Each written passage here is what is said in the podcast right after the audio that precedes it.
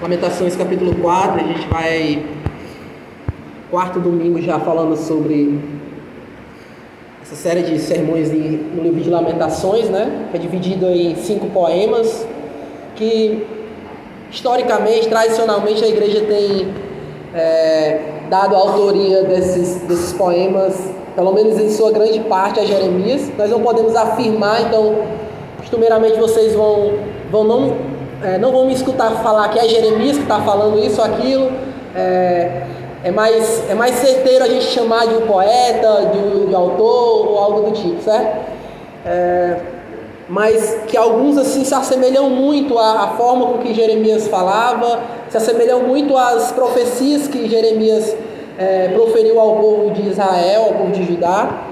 Então, algumas dessas, desses poemas eles têm é, eles dão assim a entender que é uma pessoa falando, outros é, parece que é uma comunidade que está se expressando. É, a gente falou aqui já sobre o cenário, né? A gente iniciou essa série falando sobre, sobre o cenário de, desse, de caos que estava, nessa né? cidade que estava em ruínas, que as pessoas estavam arruinadas ali. É, passamos também por, por um momento de de ver essa convocação né, solene de terror no segundo, na, na, no segundo poema, onde a gente viu que, como ano após ano, nas festas ali, as principais festas, as pessoas subiam até Jerusalém com alegria, os caminhos eram de, de festejo para adorar o Senhor, uma convocação oficial, pública do Senhor para adoração a Ele. Agora a gente vê o terror assolando, como de vários cantos ao redor de Jerusalém, veio é, o juízo de Deus através dos inimigos que Deus levanta contra o seu próprio povo. Né? É, no capítulo 3, o terceiro poema, a gente vai ver é, um povo que se mostra arrependido de seus pecados, reconhece que tudo aquilo que está acontecendo com eles é, acontece por causa dos seus próprios pecados, então a ira de Deus é justa sobre o povo dele, eles não têm do que reclamar, eles não têm do que reivindicar, então gente, eles, eles entendem que eles não podem olhar para as coisas ruins que acontecem com eles e ao seu redor, com seus familiares, e falar assim: é, que Deus é esse ruim, que está fazendo coisas ruins comigo que sou tão bom. Não, eles admitem a sua perversidade, eles admitem que abandonaram o Senhor, que fizeram o que é mal, então por isso merecem aquilo que estão passando. É, e ao mesmo tempo, o povo começa aqui, nesse terceiro capítulo, a, a olhar, a se lembrar, a recordar é, de algo que, que muitas vezes eles esqueciam, mas que era comum que no povo de Judá ali, nos israelitas, é, e agora na nação ali unificada de Judá, é, os judeus eles estivessem vivos em, sua, em suas memórias, em, sua, em seu entendimento, é, as promessas pactuais do Senhor que foram faladas através dos profetas, através da lei, desde toda a sua vida, é, passando de pai para filho, através de tradição oral, escrita. Então, a gente vê esse povo é, reconhecendo que, sim, a coisa está ruim, é, se arrependendo, sofrendo, lamentando profundamente o que está acontecendo com eles, é, porém, olhando para as promessas do Senhor e falando assim, ó, Deus é quem está fazendo isso conosco.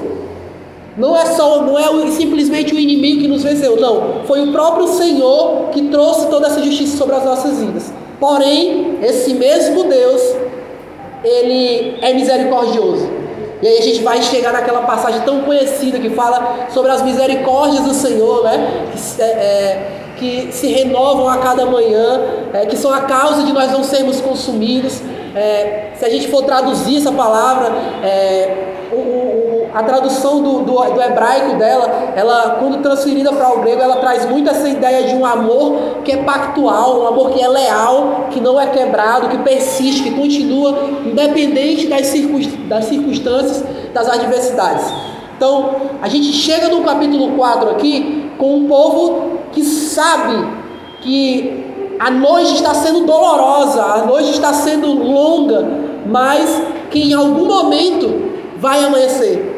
Em algum momento a luz do sol vai raiar sobre aquele povo é, e, e esse juízo vai cessar, essa dor vai cessar.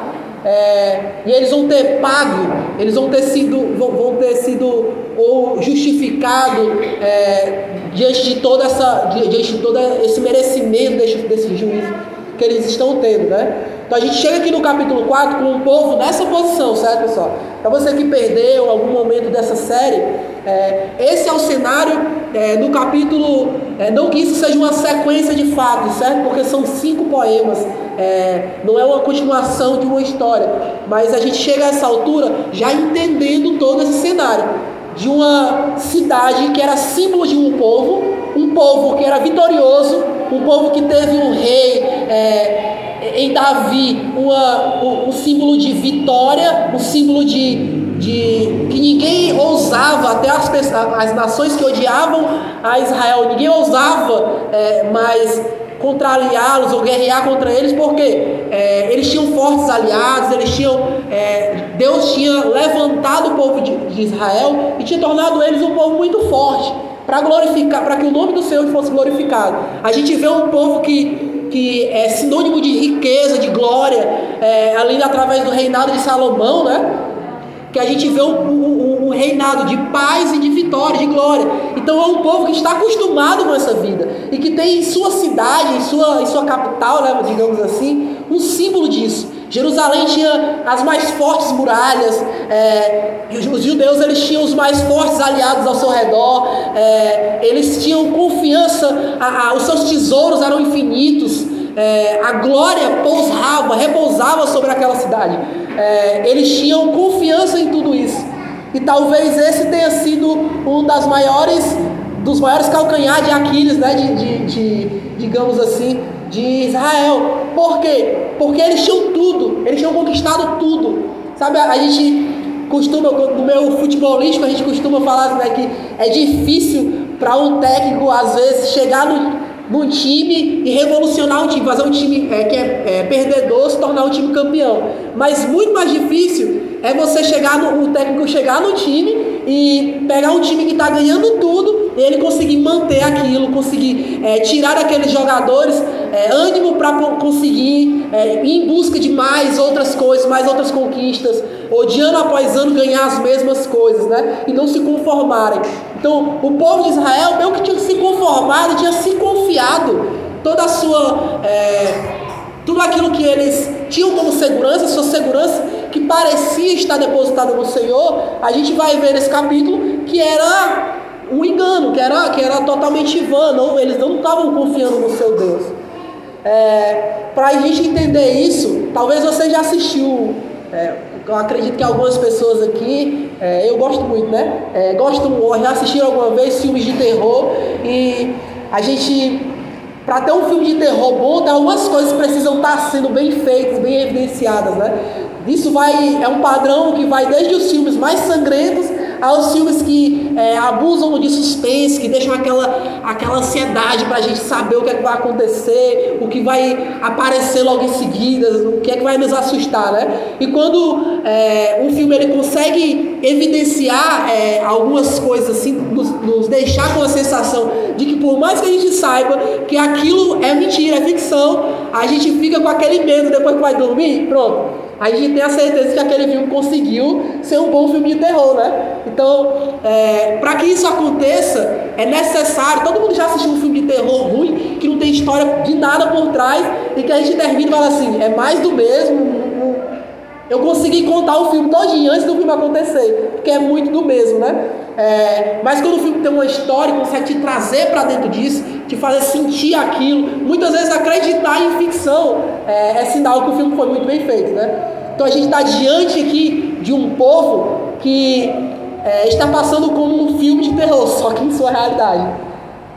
É, eu não sei, é muito antigo, eu tenho referências muito antigas, né? Mais que eu seja novo, é, eu tenho referências muito antigas. Então eu acho que ninguém vai. Algumas pessoas não vão pegar essa referência, mas quem lembra do filme Olhos Famintos? Aqui. Tem muito antigo, terror, muito, é, com muita carne de piscina, né? Muita, é, muito aterrorizante. Hoje, eu assistir aquele filme, assisti uma vez, depois de muito tempo, olha assim, que filme besta.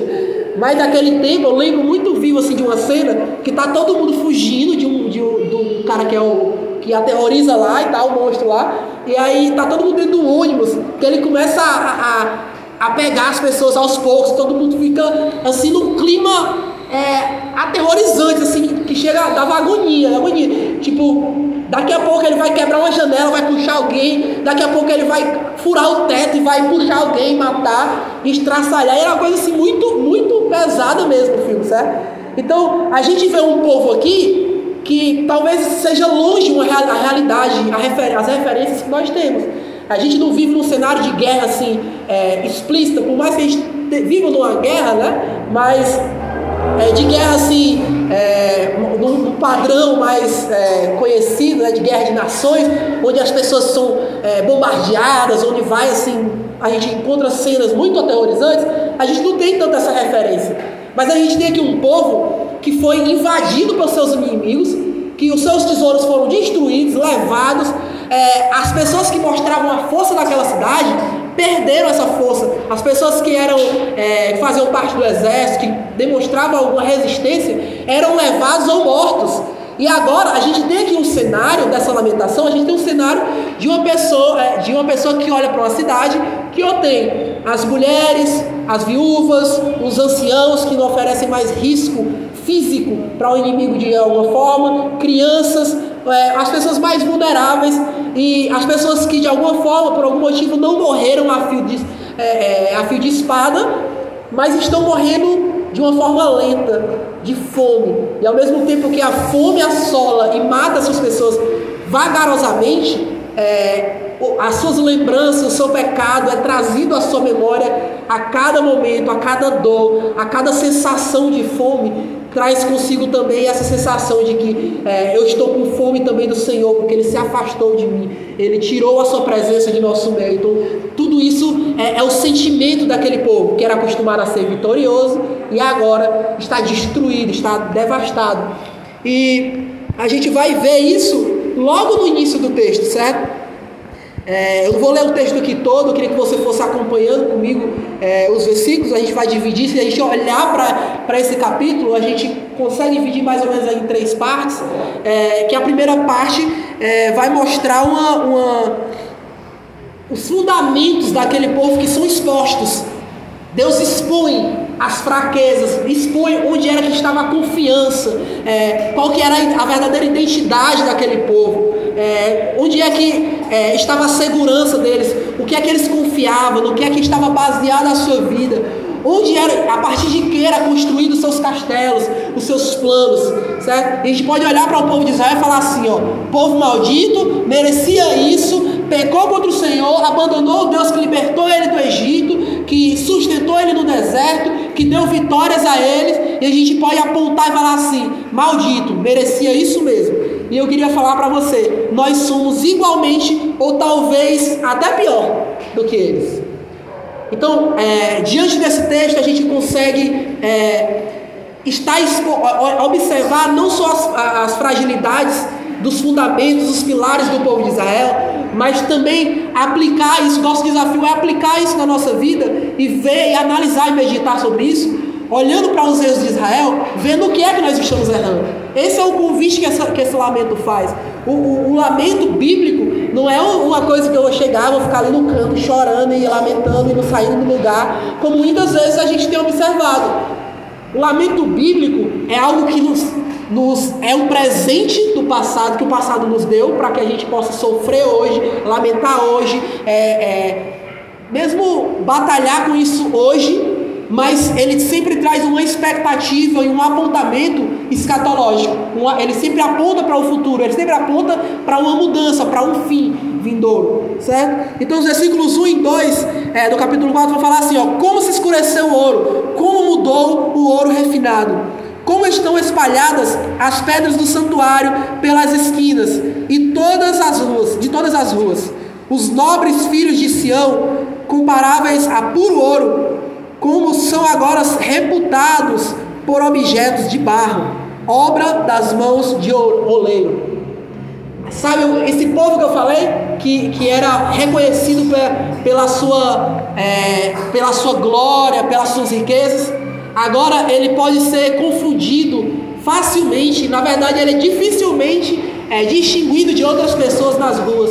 Porque se antigamente eles andavam bem vestidos, eles comiam as melhores, os melhores banquetes, é, você olhava e via é, a glória né, é, é, visível na vida deles. Agora são pessoas que caminham diante do sol, assolados, sem ter o que comer, sem ter o que beber, é, tristes, cabisbaixos e o versículo 2, ao mesmo tempo que ele vai falar, o, o versículo 1 vai falar sobre o ouro, a riqueza que é roubada do santuário, que era tão protegido né, do, de, de Israel, agora a gente tem o versículo 2 apontando ligeiramente, fazendo essa comparação. É, a gente tem aqui o, a pessoa que antes era comparada ao ouro e agora vale a mesma coisa que o barro. O que é que nós conseguimos é, tirar disso, pessoal? Muitas vezes nós estamos em fases muito boas da nossa vida. Muitas vezes a gente está em dias muito bons, a gente acorda muito feliz, gente, tudo está dando certo, a gente não está passando por nenhum problema muito visível e isso nos tenta a construir a nossa vida em cima disso, em cima da, das expectativas que nós temos no dia bom. Mas a gente não olha para o nosso fundamento que precisava ser nossa vida no Senhor. Então, é, no dia mal, Deus ele vai nos fazer, ele vai expor esse fundamento falso. E ele vai nos fazer ver em nosso lamento que, na verdade, o nosso fundamento não estava sendo ele, mas estava sendo a nossa riqueza, estava sendo é, o, o, trabalho que, que, que nos dá uma estabilidade, estava sendo uma família bem estruturada, estava sendo é, o sonho de vida que eu estou vivendo é, no presente. Então, muitas dessas coisas podem nos tirar é, do foco, e, e, a gente consegue ver isso em muitos aconselhamentos, sabe, pessoal? Quando as pessoas chegam com os problemas e falam, expõem sua vida, e a gente observa uma coisa: na grande maioria das vezes, as pessoas sabem como resolver, as pessoas sabem qual é o problema. Só que elas estão tentando resolver ou estão sofrendo aquele problema baseado nas suas técnicas, nas suas, é, nos seus modos, nas suas, nos seus, é, nas suas formas de resolver mesmo, de lidar com a vida. E aí a gente faz só assim, ó, na grande maioria, certo, pessoal? Isso é incrível. Na grande maioria a gente chama as pessoas para o um básico, falar assim: a tua vida é guiada pelo quê? Quem é que reina sobre a tua vida? Quem é que dita a tua vida? Não é o Senhor? Quando tu converteu, quando tu teve essa transformação de vida, a tua vida que antes era baseada em outra coisa, agora está sendo baseada em quê? Qual que é o teu fundamento a partir disso? Onde é que tu vai construir a tua vida? É em cima de um castelo de areia, que são os teus métodos, são as coisas que tu acha certo? Ou em cima de uma rocha, que é inabalável? E aí, na hora, as pessoas ficam assim, sem palavras. Aí fala assim, eu sei, mas é difícil, mas é isso, mas é aquilo. Mas é simples. Só que o simples nem sempre é fácil. Na verdade, a maioria das vezes, o simples é difícil, pessoal. Porque nós somos tentados a não fazer o simples. A gente é tentado a sempre viver de eventos, viver de expectativas grandiosas, mas a gente abandona o ordinário, a gente esquece de nos é, analisar constantemente, dia após dia, a cada amanhecer. E a gente espera para analisar, lamentar no dia mal, na noite, na noite fria, na noite dolorosa, onde tudo, tudo, onde tudo está dando errado. E é isso que o povo está vendo aqui, certo? Que esse fundamento está sendo exposto. A segunda coisa que é exposta aqui do povo é a sua identidade. Eles podiam falar para o mundo que eles é, tinham no Senhor é, o seu Deus, o seu refúgio. Mas no que era que eles confiavam? Nas muralhas fortes. Quando, quando a coisa apertou, quando é, na segunda invasão que, que veio para destruir mesmo em Jerusalém, no, onde é que está a expectativa do povo? No Egito, esperando que a força do Egito venha e ajude eles, tá, a expectativa dele está nos aliados. Isso expõe o quê? Que a nossa expectativa, muitas vezes, a gente pode falar assim: eu tenho fé, eu confio, eu acredito que Deus vai fazer tudo ficar bem. A gente canta isso, a gente fala para as outras pessoas, mas quando as coisas apertam, o que, é que a gente confia? No trabalho, no dinheiro que eu vou receber, na grana que eu vou fazer, é, naquilo que eu consigo ver. E a gente esquece que a gente se fecha ao quê? Ao tempo e espaço. E esquece que Deus não habita no tempo e espaço, mas Ele criou tudo isso e nos colocou dentro. Então Ele é soberano sobre todas as coisas e Ele está cuidando de todas as coisas. Gente volta sempre para o fundamento. Primeira pergunta do catecismo. É, na resposta, na, na resposta vai falar que nem um fio da nossa cabeça será tirado, será mexido, sem que seja da vontade do Senhor. Então, é, esses primeiros versículos vão mostrar a frágil segurança do povo.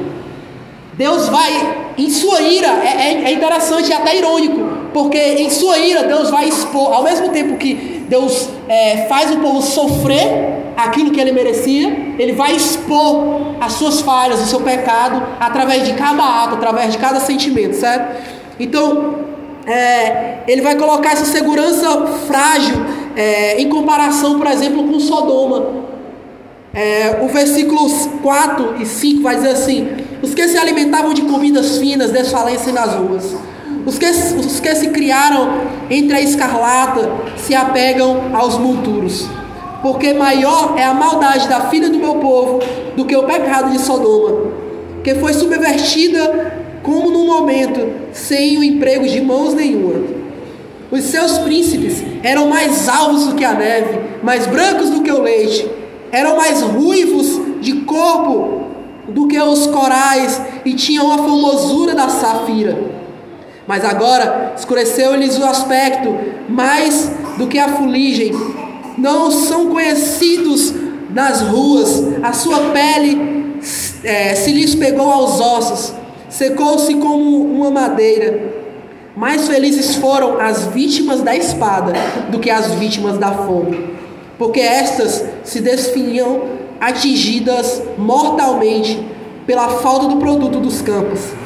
As mãos das mulheres, outroras compassivas, cozeram os seus próprios filhos. Estes lhe serviram de alimento na destruição da filha do meu povo é, o que a gente consegue ver aqui, a identidade, né? Aqueles que tinham é, a confiança e, e eram é, sinalizados através dos profetas do pacto, da sua responsabilidade, agora pegam os seus filhos, o seu legado, a sua continuação, é, a sua posteridade, o que é que eles fazem? É isso mesmo que o texto está falando. Eles cozinhavam os seus filhos, tamanha fome, eles cozinhavam os seus próprios filhos para comer. É, alguns historiadores vão falar que é, eles negociavam os seus próprios filhos que, que foram que restaram, que não foram levados ao exílio, eles trocavam eles por comida. Tamanha era a fome. Tá vendo a distância da nossa referência que nós temos? A fome que nós temos no máximo quando a gente jejua uma manhã e fala assim, ai, cheguei na hora do almoço, vou comer até as panelas, tá com muita fome. Mas a gente não é capaz de matar o próprio filho. A gente não é, não é capaz de negociar algo tão precioso pra, precioso para nós. Está debaixo de nossa guarda, de nossa responsabilidade, por comida. Então, isso vai evidenciar aqui uma coisa, é interessante. O povo falava que, que glorificava ao Senhor. Nas festas, chegavam-se ao templo e adoravam ao Senhor. Mas eles ofereciam também crianças antes mesmo da destruição de Jerusalém em sacrifício humano. Então Deus está falando assim, ó, por diversas vezes eu apontei esse erro através dos profetas. O que foi que vocês falaram? Pre, é, é, preferiram acreditar em falsos ensinamentos do que escutar os meus profetas. Então agora vocês vão fazer isso debaixo da ira é, por necessidade e não mais por adoração a, a outros deuses e abandono do seu Senhor. Então Deus está evidenciando aqui a ruína daquele povo. Está mostrando assim, ó, tá vendo? É pesado, né? É pesado a ira de Deus, o, o, a, a, o salário do pecado do povo. Mas nós precisamos observar aqui que se tamanho. A gente olha e fala assim: ah, meu Deus, Deus podia ter pisado um pouco menos. Está sendo muito doído, é uma coisa muito ruim isso que está acontecendo. Mas isso evidencia e mostra o tamanho do pecado do povo, porque o juízo é apenas o salário daquilo que o povo tinha plantado. Então imagina o tamanho da, da agressão e da infração do povo contra o seu Senhor, para que isso fosse é, dado a ele como salário, como algo que seria merecido. Entende? Então observe o tamanho do nosso pecado diante do Senhor.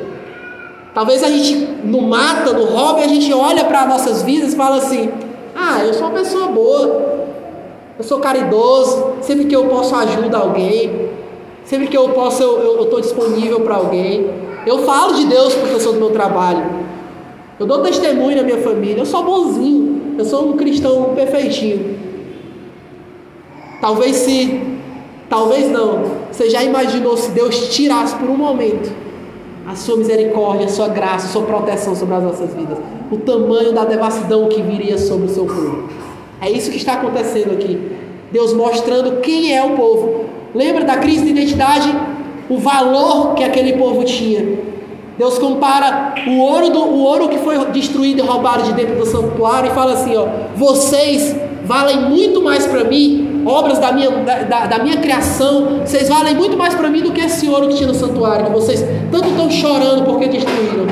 Vocês valem muito mais para mim do que qualquer glória que vocês conquistaram na guerra, do que qualquer segurança que vocês poderiam ter. Eu protejo muito mais vocês do que essas muralhas. Vocês estão confiando nessas muralhas? Tá certo, pois eu destruo, coloco elas para baixo. Deus está expondo a frágil segurança do povo. A terceira coisa que esses primeiros versículos no, é, nos mostra é na verdade, é mais no meio do texto, né? Parte do versículo 11. A gente vê algo, é, me remete muito àquela, àquela música do, do Racionais. Daria um filme até. Daria um filme o que Deus faz com o povo de Israel nesse momento. Sabe, é, aquele cenário, né? É, uma, uma, é negro com a criança nos braços, a música do Racionais. É, solitária na floresta de concreto e aço. Ah, muito. A gente, a gente é, olha assim e fala assim, caramba, é um cenário muito crítico, né? Que a gente vê na favela, a gente vê um cenário muito crítico. É, nem se compara com o, que é, com o que é narrado aqui que o Senhor faz. Nem se compara com o que é narrado aqui que o povo está sofrendo. É, o texto, a partir do versículo 11, vai iniciar falando assim, ó. Deu o Senhor cumprimento à sua indignação, derramou o ardor da sua ira, acendeu fogo em Sião, que consumiu os seus fundamentos. Não creram os reis da terra, nem todos os moradores do mundo, que entrasse o adversário e o inimigo pelas portas de Jerusalém. Foi por causa dos pecados dos seus profetas, das maldades dos seus sacerdotes, que se derramou no meio dela o sangue dos justos nem os próprios adversários, nem aqueles que planejavam, tramavam dia a dia contra o povo de Israel. Nem esses acreditavam que um dia iam conseguir entrar pelas portas da cidade tão poderosa e saquear aquela cidade destruir aquela cidade. Mas isso se deu por quê? Porque o Senhor cumpriu o que ele havia avisado. Por diversos profetas que foram assassinados, matados, é, penaram na mão deste povo que está sofrendo aqui. Que a gente pode olhar e falar, coitadinho. Diversos profetas foram enviados pelo Senhor e eles excluíram da comunhão, desvalorizaram a sua mensagem. Mas o Senhor avisou: Eu farei. Se vocês não se arrependerem, eu farei. Se vocês não se arrependerem, vou fazer isso.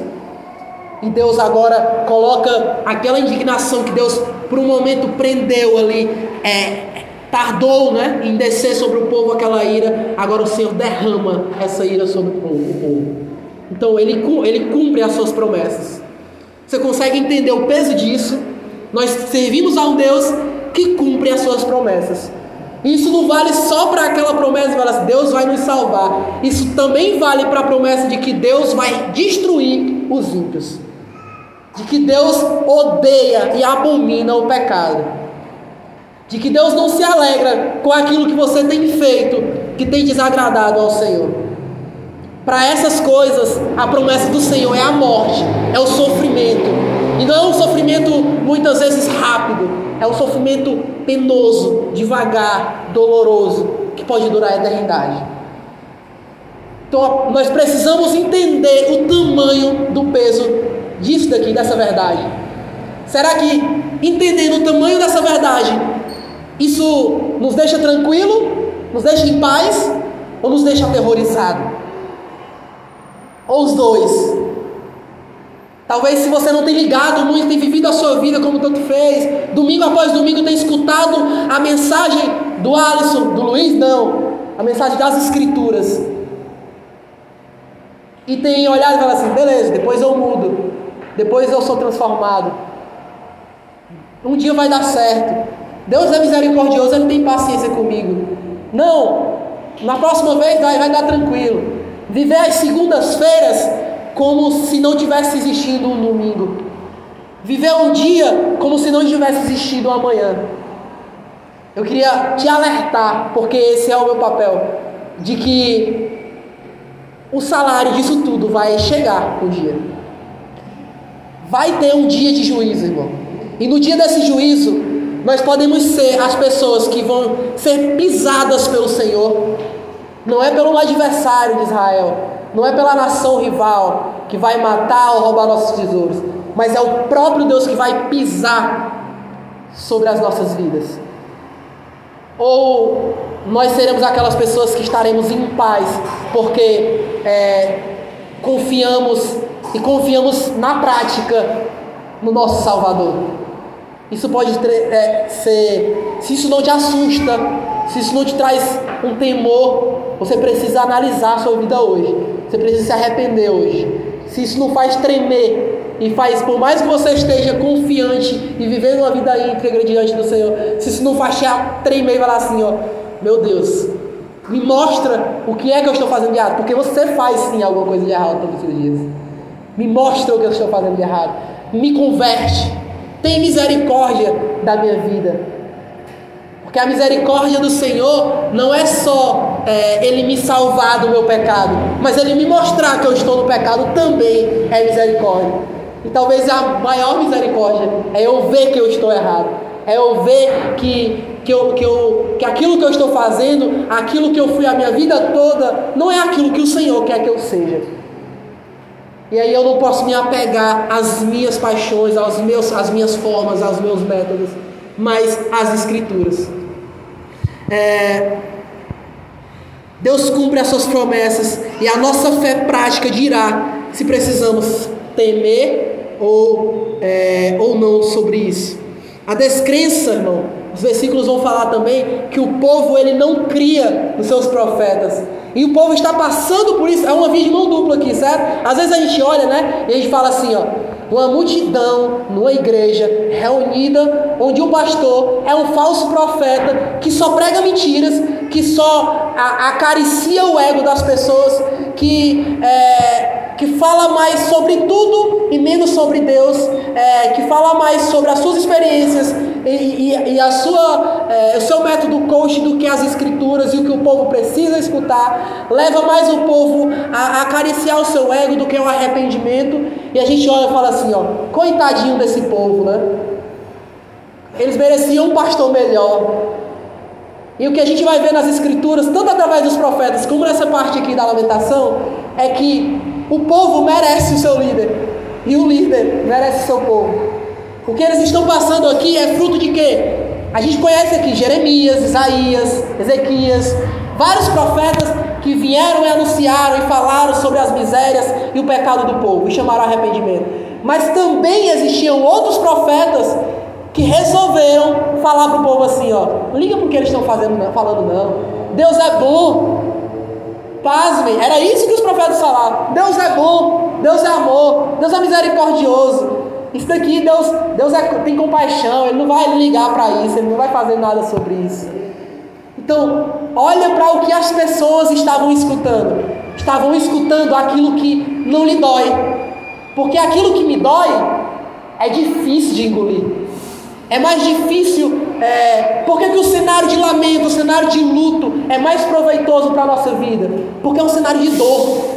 E o cenário de dor expõe as nossas fragilidades, expõe os nossos problemas, os nossos defeitos, os nossos fundamentos. Então, o cenário de alegria não, o cenário de alegria camufla a nossa vida, esconde de nós os nossos erros, aquilo que nós estamos falhando. Então, é melhor estar na casa de luto do que no festejo. Então, o lamento, ele vai mostrar a corrupção dos profetas e dos sacerdotes. E vai mostrar que o povo gostava disso. Eles tinham isso porque eles gostavam disso. Eles, credi eles embasavam. E aí, a gente precisa trazer esse ensinamento para. É uma coisa que a gente tem se preocupado aqui na igreja como conselho, certo? A gente precisa ser uma igreja que lê a Bíblia, pessoal. A gente precisa ser cristãos que são cristãos. Porque não, não, não, tem lógica ser um cristão, acreditar em Jesus, como muitos ímpios falam assim: eu acredito em Jesus. Jesus era um cara bom, eu sou espiritualzinho, é, eu, eu, sou. É, é gratiluz, né, que fizeram hora comigo um dia desse no grupo dos bastantes. É, eu sou. Eu sou. É, eu, eu, eu, tenho, eu gosto de uma, de uma vibe boa, eu gosto. E a gente tem se assimilado a, essas, a, a esses ímpios, pessoal. A gente fala que a gente serve a Deus, a gente fala que a gente é cristão, mas a gente não é a Bíblia. Pasmem, pessoas que não pegam a Bíblia nem na igreja para acompanhar a liturgia. Quem dirá em casa? Quem dirá quando está sozinho, quando tem muita coisa para fazer, a casa para arrumar, trabalho, é, filho, é, sei lá, estudo, muitas coisas é, disputando essa primícia. A gente precisa ser uma igreja que lê a Bíblia para no dia em que chegar uma pessoa aqui sei lá, seja um de nós que pregamos aqui, outra pessoa que chega convidada e fala uma besteira aqui, a gente não precisa nem falar assim, ó, ei pessoal, isso que ele falou aqui não tá certo. A gente precisa sair da igreja romana, pessoal onde os papas ditavam o que era certo e o que era errado, e o povo acreditava e pensava que estava tudo bem, onde as pessoas, o, o líder falava, você pode pecar, que o seu dinheiro pode comprar a sua salvação, pode justificar a sua, a sua salvação, e as pessoas irem lá e depositarem o seu dinheiro como se isso fosse verdade. Nós precisamos parar de dizer que somos a igreja reformada, que não tem conhecimento algum sobre o seu Deus, porque onde mais nós podemos conhecer a Cristo, a sua obra, os apóstolos, a, o fundamento da igreja, se não é nas escrituras. É no Instagram? É na frase de efeito daquele pregador famoso que você gosta? Não, é nas escrituras, pessoal. Porque nós já vimos muitos e muitos pastores e pregadores caírem, é, abandonarem, se apostatarem da fé, e as pessoas seguem ele. Por quê? Porque não tem nenhum fundamento bíblico, pessoal. Então, nós precisamos entender que se um dia nós caímos em desgraça, não culpe só o seu líder. Olhe para a sua vida e olhe quão desgraçado você foi e quanto ímpio você foi em não se relacionar com o seu próprio Deus. Isso pode parecer um desabafo, mas não é, certo, pessoal? Acredite nisso, eu nunca vou chegar aqui e desabafar o meu sentimento para vocês. Talvez eu possa até fazer isso em uma reunião após o culto. Mas na pregação, sempre nós temos o cuidado de expor o que as escrituras estão falando. A gente costuma separar a Bíblia em duas, falar que o Antigo Testamento é uma coisa e o Novo é outra. Parece que são dois deuses. Parece que não é um. A gente não, não, não adora um Deus só, mas um Deus que é, que é dois, que tem duas formas de agir. Que é um Deus de juízo no Antigo Testamento, mas que não pode ser juízo nos nossos dias de hoje. E aí a gente olha para as coisas, para as catástrofes que acontecem, a gente olha para uma pandemia, a gente olha para as guerras, olha para a injustiça social, a gente olha para o mal político que a gente tem, a gente olha para um irmão na fé que, que não se converte e a gente se assusta. A gente não tem lei nas escrituras, certo, pessoal? Então, o falso ensinamento trouxe consequências tão graves é, a ponto de deixar essas pessoas amaldiçoadas como a maldição de Caim. O lamento vai falar que esses profetas, esses sacerdotes, eles caminhavam ensanguentados e, as pessoas, e impuros, sabe, as pessoas que eram responsáveis de levar a adoração do povo, do sacrifício do povo até o Senhor, agora andam impuros nas ruas, os inimigos não honram ele, é, as pessoas não querem estar perto deles, por quê? Porque eles foram tornados impuros cerimonialmente. E aí a gente reclama: ah, mas as pessoas me abandonaram, as pessoas não querem estar comigo. Claro, pessoal, você não quer ser um cristão. Você quer viver uma vida de devassidão, e mesmo assim que as pessoas entendam isso como se fosse algo normal, como se fosse algo que é, é quer normalizar isso, entenda, para que não fique. É, às vezes eu tenho essa dificuldade, as pessoas entendem outra coisa do que eu estou falando, mas é, o que eu estou falando aqui não é que você não deve amar e cuidar e se relacionar com as pessoas que não compartilham da nossa mesma fé, certo? Não é isso. Você precisa estar pronto a recebê-los, a amá-los, a colocar dentro da sua casa e, e amar o, o, o, Amar a pessoa que se prostitui, a pessoa que mata, da mesma forma que, é, que você ama o seu filho mentiroso, a sua esposa que, que, que, que é, destrói a sua casa, qualquer coisa. Entendeu? Então, mas isso não significa que você deve aprovar a sua conduta. Que você deve falar assim: ah, tudo bem, Deus te ama da forma que você é. Você é criatura de Deus. e aí a gente traz uma cultura universalista que no final, dentro da nossa lógica, todo mundo vai ser salvo.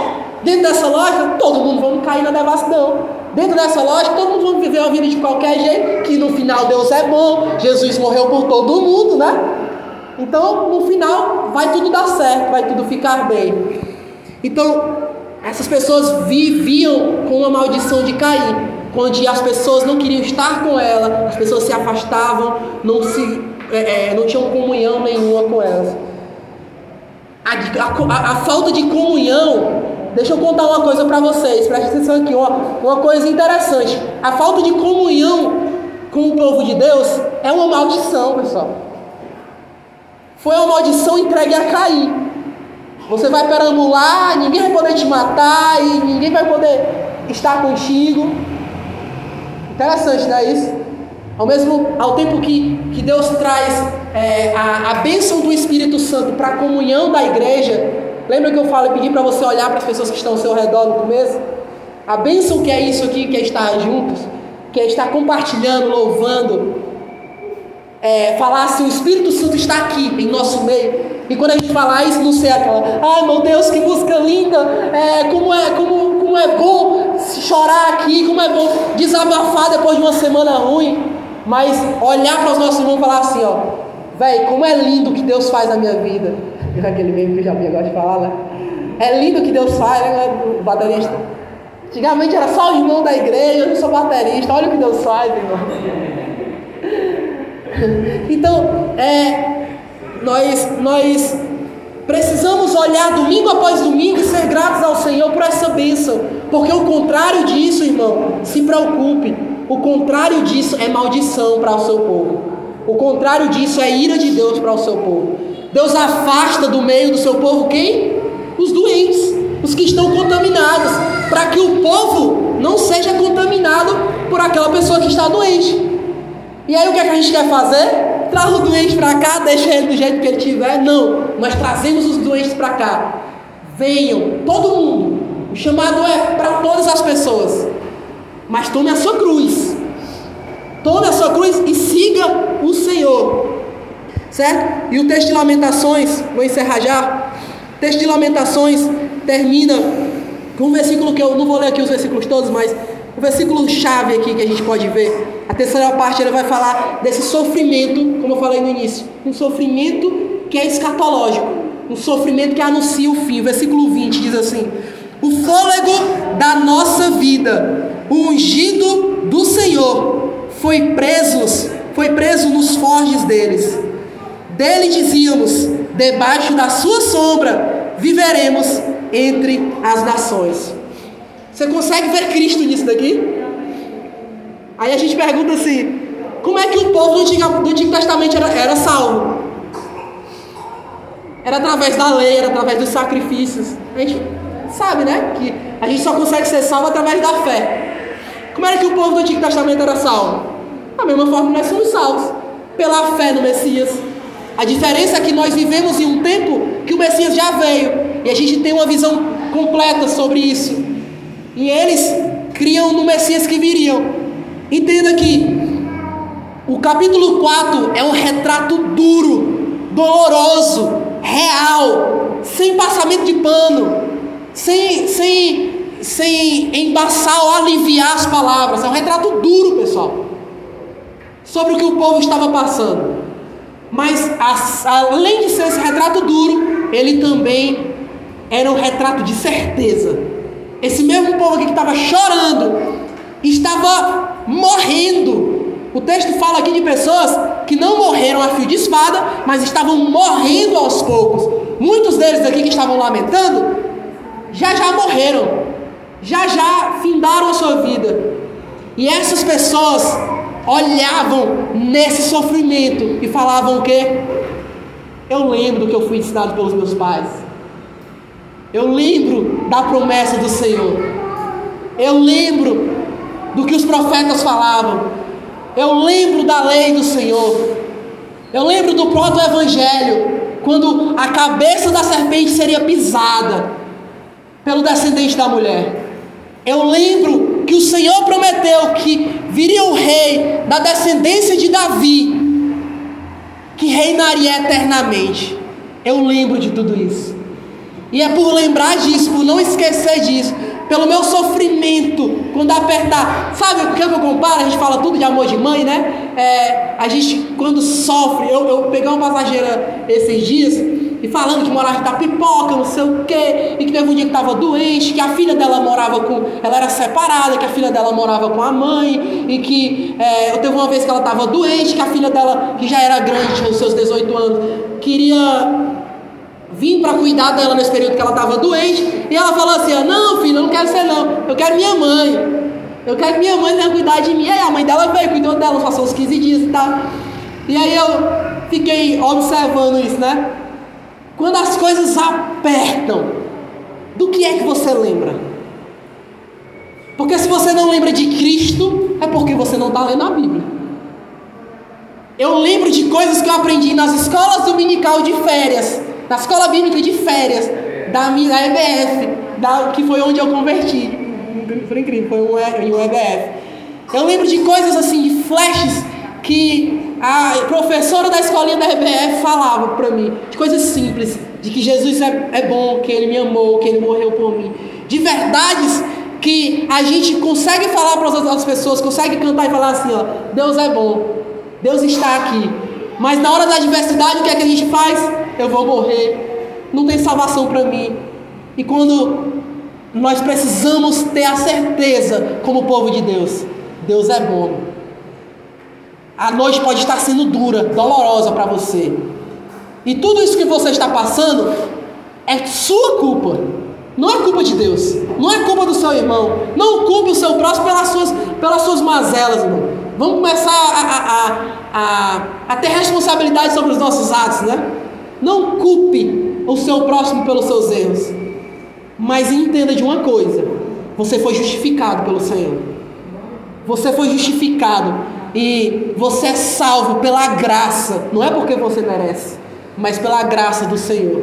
Então, se a noite pode ser dura, a noite pode estar sendo arrasando com a sua vida, tenha certeza. Você pode até morrer essa noite. Eu não quero dizer que é, é como a gente chega para um, uma pessoa que está doente, que pegou AIDS em um ato pecaminoso e fala assim: olha, ah, Deus vai te curar, você não vai morrer. Não, irmão. Pode ser que seja a vontade de Deus que essa pessoa morra. E não vai ser culpa de Deus, porque ela pecou, ela merece isso. E Deus pode salvar também, pode curar também. Deus é, é, é soberano. Mas a gente se transtorna quando, quando a pessoa não morre, quando a pessoa morre. Ele fala assim: ah, Deus é tão ruim, podia ter salvado, né? Mas você pode morrer durante essa noite difícil, mas morra sabendo que você foi justificado pela fé. E a morte é lucro. Você consegue dizer isso? É lucro. É lucro. É esse o conceito da morte que Paulo tinha. Morrer para mim é lucro. O viver para mim é os verdadeiros ensina, os verdadeiros fundamentos. Não é o que o povo de Israel estava assistindo. É viver, é Cristo. É Cristo. Para Cristo que eu vivo. No meu trabalho, na escola, na, na minha casa, em todos os lugares, na criação do meu filho, nas minhas relações, na comunidade de fé, é Cristo. Opa, é Cristo. Me senti agora naquele meme que o cara fica gritando, bate a mão assim, quebra um pouco. O viver é Cristo e o morrer é lucro. Mas tenha certeza que a alegria vem sim pela manhã. Parece clichê, né? A luz no fim do túnel. Não, mas a alegria vem pela manhã. A nossa esperança não é de algo que pode acontecer, é de algo que vai acontecer. Nós só estamos esperando. Ela fala mais sobre espera de uma coisa que vai acontecer do que um, uma expectativa falsa. Certo? Queria que você ficasse de pé comigo, queria orar pela sua vida. Sofrimento, irmão, lembre, sofrimento é certeza de um amanhã melhor. Sofrimento precisa ser essa certeza. certo? Seja exortado, mas também consolado edificado por essa palavra. É, o lamento, falar quase quatro coisas aqui que eu anotei. Primeiro, é Deus quem nos coloca nesse lugar de lamento, certo? Foi Deus que colocou o povo. Segundo, o lamento é um lugar de contrição. Então, no, quando você estiver no lugar de lamento, lamente, viva esse momento, sofra, chore, lamente. Não queira, ah, eu quero que passe logo isso. Não, viva isso, aprenda com esse momento. Terceiro, por, segundo ainda, porque é no lamento que nós temos esse contato com o Espírito Santo, é no lamento que o Espírito Santo nos consola.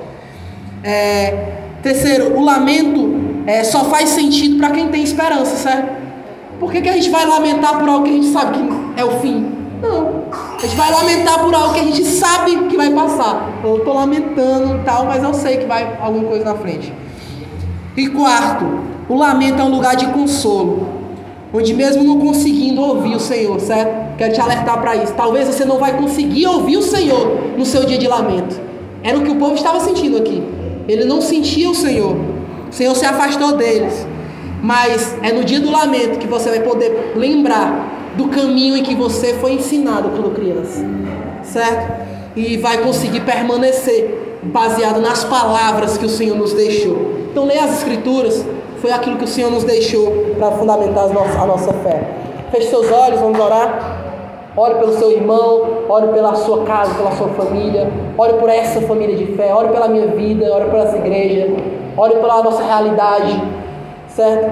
É, talvez você não saiba o que as pessoas ao seu redor, como o Vitão falou, estão passando, como elas chegaram até aqui. Mas ore pelo seu irmão, ore por você, se você é você que está passando sobre uma dificuldade, um momento ruim, certo? Vamos orar. Deus, é, nós choramos, Senhor, porque nós sabemos que a alegria que vem pelo amanhã vem através do Senhor. Nós te oramos, Senhor, porque sabemos que nós quebramos o pacto, mas o Senhor permaneceu fiel. Então, a nossa salvação, a nossa redenção está em Ti, Senhor. A restauração, é, o consolo, a edificação, é, a alegria, Senhor, que nós podemos passar já já, está no Senhor. Nós te oramos, Senhor, porque nós conseguimos ver que só há uma luz em meio a toda a escuridão, é no Senhor. Nós oramos a Ti, Senhor, porque no deserto a coluna de nuvem é o Senhor Jesus durante a noite. E durante o dia, durante, durante o dia e durante a noite, a coluna de fogo é o Senhor que nos aquece. É o Senhor que nos faz ver em meio à escuridão. É o Senhor que nos guia, Senhor. Deus, a tua palavra permanece, Senhor, que ela permaneça em nossas vidas. Como mesmo durante anos e anos de no, de escravidão no Egito, o povo permaneceu com a tua palavra. Essa palavra não morreu. Mas o Senhor levantou, Senhor, os seus filhos para que repassasse esse ensinamento. Da mesma forma, não deixe, Senhor, que, que nós matemos os nossos filhos. Que nós suguemos os nossos filhos, que nós nos alimentemos dele. Que nós matemos o legado, que não é um legado nosso, apenas mais teu, Deus. A minha oração, Deus, é que o Senhor esteja conosco no momento difícil, para que no momento de alegria, no momento das vacas gordas, no momento da, é, dos tempos bons, nós possamos gritar para todo mundo ouvir que sim, nós passamos por um momento difícil, mas esse momento tem um fim. Mas os ímpios também vão ter o seu fim, eles também vão padecer. Os filhos de Edom, os nossos inimigos, aqueles que são inimigos do Senhor passarão por esse julgamento. E não haverá misericórdia para eles, porque não houve arrependimento da parte deles. Deus, que o Senhor tenha misericórdia sobre as nossas vidas, que o Senhor nos console, que o Teu Espírito Santo não, não, não se aparte de nós quando nós ofendemos. Deus, nos guarda, Senhor, no dia mal, não nos deixa é, se afastar e ofender o Teu Espírito dia após dia não nos deixa que nós nos apostatemos da fé, não nos deixa que nós, é, mesmo depois de uma vida diante de Ti, abandonemos é, o Teu amor, abandonemos, Senhor, a, tua, a vida que o Senhor é em nós, porque o valor, a glória que nós temos não está em nós, mas no nosso Criador, naquele que nos criou. Guarda os nossos filhos, guarda os nossos descendentes, é, faz com que eles cresçam, Senhor, com que essa igreja cresça e multiplique saudavelmente, firmada, Senhor, nas tuas escrituras. Em nome de Jesus eu te oro. Sou grato a Ti, Senhor, porque o Senhor tem nos guardado. Em nome de Jesus. Amém. Amém? É isso, pessoal.